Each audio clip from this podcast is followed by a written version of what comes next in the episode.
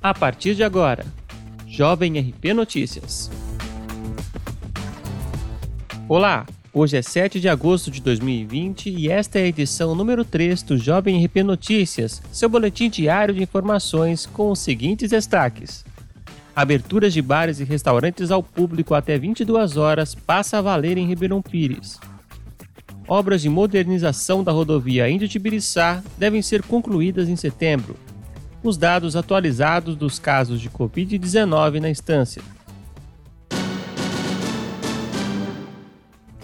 Desde quinta-feira, dia 6, bares, restaurantes e similares de Ribeirão Pires podem abrir ao público por até 6 horas diárias, no período entre 6 horas e 22 horas. A atualização do horário para este tipo de estabelecimento vem do Decreto Municipal 7401 de 2020 e segue as novas diretrizes da fase amarela do Plano São Paulo do governo estadual.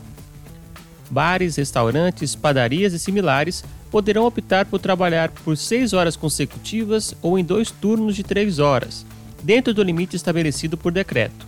Seguem válidos os protocolos sanitários e de segurança anteriormente estipulados pelo Decreto Municipal 7021 de 2020. Fora dos horários de abertura ao público, os locais podem manter as atividades em sistema delivery ou para retirada de pedidos no balcão. As obras para modernização da rodovia Indo-Tibiriçá, que corta a região do ABC Paulista até o Alto Tietê, têm previsão de término para o mês de setembro. São mais de 37 quilômetros de vias com nova sinalização e pavimento recuperado.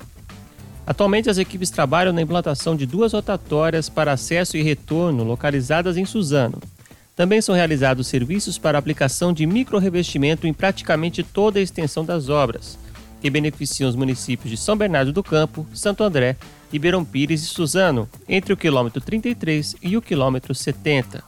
O investimento do governo do estado no empreendimento é de aproximadamente 19 milhões de reais. A atualização de 6 de agosto de casos de Covid-19 em Ribeirão Pires totaliza 60 óbitos, dois a mais do que o dia anterior. Casos confirmados são 785, além de 1.230 descartados. Internados são 40, 10 na rede pública e 30 na rede particular. E os recuperados somam 384. A taxa de isolamento social em 5 de agosto estava em 39%. Lembrando que continuamos em tempo de quarentena, então, se possível, fique em casa e, se precisar sair, use máscara.